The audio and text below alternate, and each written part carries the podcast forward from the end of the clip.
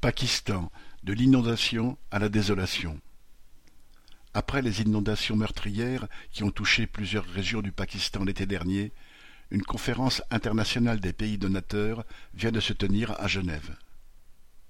Le bilan est lourd. Les inondations ont fait plus de 1700 morts et 33 millions de victimes. Un tiers des terres ont été inondées et sur celles-ci, une grande partie des infrastructures ont été détruites. Quelques mois plus tard, dans ce pays de 216 millions d'habitants, un cinquième des terres inondées le sont encore, un million d'habitations restent détruites, des milliers de kilomètres de routes ont disparu.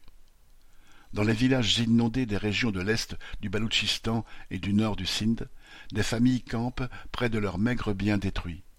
Leurs moyens de subsistance, bétail, terre ayant disparu, la faim s'est installée. Les eaux stagnantes, les sources contaminées ont favorisé le développement des maladies, le paludisme est en recrudescence. De nombreuses structures de santé ont été détruites ou bien sont inaccessibles faute de route. Les réfugiés dans les camps de fortune installés à Karachi appréhendent l'hiver. À la conférence onusienne de Genève, les dirigeants pakistanais ont fourni des chiffres. 16,3 milliards de dollars, 15 milliards d'euros, seraient nécessaires, dont le gouvernement d'Islamabad estime pouvoir financer seulement la moitié.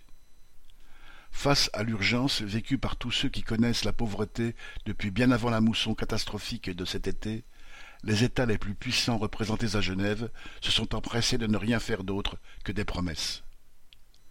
Parmi les neuf milliards de dollars promis pour la reconstruction et l'aide d'urgence figurent des dons de certains, des prêts d'autres, et même de menaçantes leçons de morale. C'est ainsi que la Banque mondiale a sorti son prêt d'un rappel des douloureuses réformes nécessaires selon elle, notamment la baisse des subventions aux produits de première nécessité pour la population, avec les conséquences prévisibles. Macron, quant à lui, n'a pas été avare de discours, mais n'a promis pour la France que dix millions d'euros d'aide d'urgence et peut-être dix autres pour les diagnostics et les soins. Plus conséquentes seront les sommes allouées sous forme de projets de reconstruction, sans doute confiés à Vinci ou Bouygues. Antonio Guterres, au nom de l'ONU, s'est dit lui-même choqué qu'un pays comme le Pakistan qui ne génère qu'un pour cent des gaz à effet de serre responsables de la crise climatique, soit à ce point abandonné après la catastrophe de cet été, en particulier pour se réaménager en prévision des prochaines. Mais les aides ne sont pas absentes, elles sont seulement orientées ailleurs. Le premier fournisseur d'armement de l'armée pakistanaise, les États-Unis, vient encore de promettre 450 millions de dollars rien que pour la maintenance des F-16 fournis auparavant.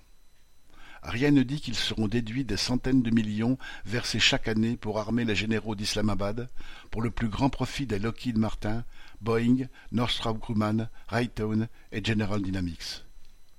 Viviane Lafont